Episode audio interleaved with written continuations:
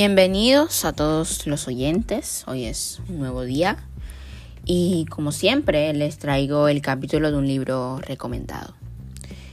El capítulo en esta oportunidad se llama La luz como el agua del libro 12 cuentos peregrinos por el gran Gabriel García Márquez. Este capítulo se contextualiza en Madrid, donde vivían apretujados en el quinto piso del número 47 del Paseo de la Castellana una familia con dos hijos, Toto de 9 años y Joel de 7. Estos niños habían sido los peores de la clase los últimos años, pero sus padres empezaron a darle recompensas para que fueran mejores. Y así fue. Ganaron en julio las dos gardenias de oro y el reconocimiento público del rector por lo que estaban pidiendo su recompensa. Ellos querían un bote, pero simplemente para tenerlo en el cuarto, más nada. Un martes, como todos, sus padres iban al cine. Mientras cerraban rompieron una bombilla y dejó caer el chorro de luz.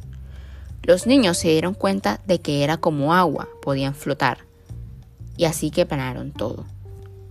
Para el martes siguiente invitaron a toda su clase y rompieron varios bombillos. Esto obviamente no salió para nada bien. La gente pasaba y al ver una cascada de luz llamaron a las autoridades. Habían abierto tantas luces al mismo tiempo de la, que la casa se había rebosado y todo el cuarto año elemental de la escuela de San Julián el Hospitalario se había ahogado en el piso quinto del número 47 del Paseo de la Castellana. Este capítulo empieza como una historia familiar que nos cuenta el día a día de una familia en Madrid. Pero en un solo instante todo cambia.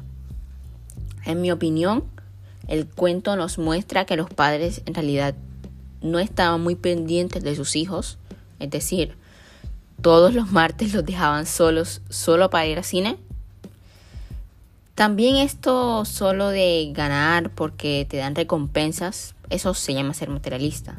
Y así crecerán y se acostumbrarán. Afortunadamente la madre y los hijos se dieron cuenta de esta mala actitud, de este mal comportamiento. En realidad, la madre nunca estuvo de acuerdo con la compra del bote. Así que imaginarán cómo se habrá sentido el padre al oír tal noticia de lo que pasó por eso. También pensemos en los padres de todos los niños del curso, porque es que fueron todos los niños los que se ahogaron. Pero bueno, al menos le quedará la enseñanza al padre, porque obviamente algún día algo malo debía pasar.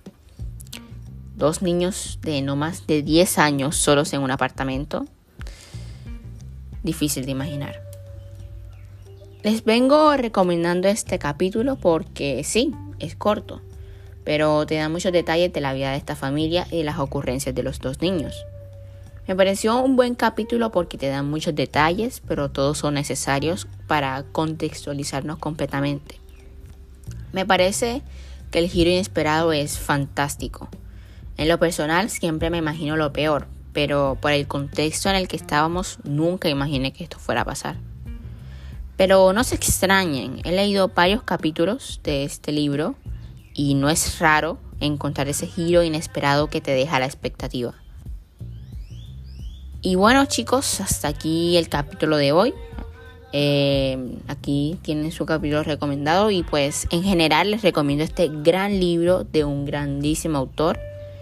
Así que nos vemos en otra ocasión.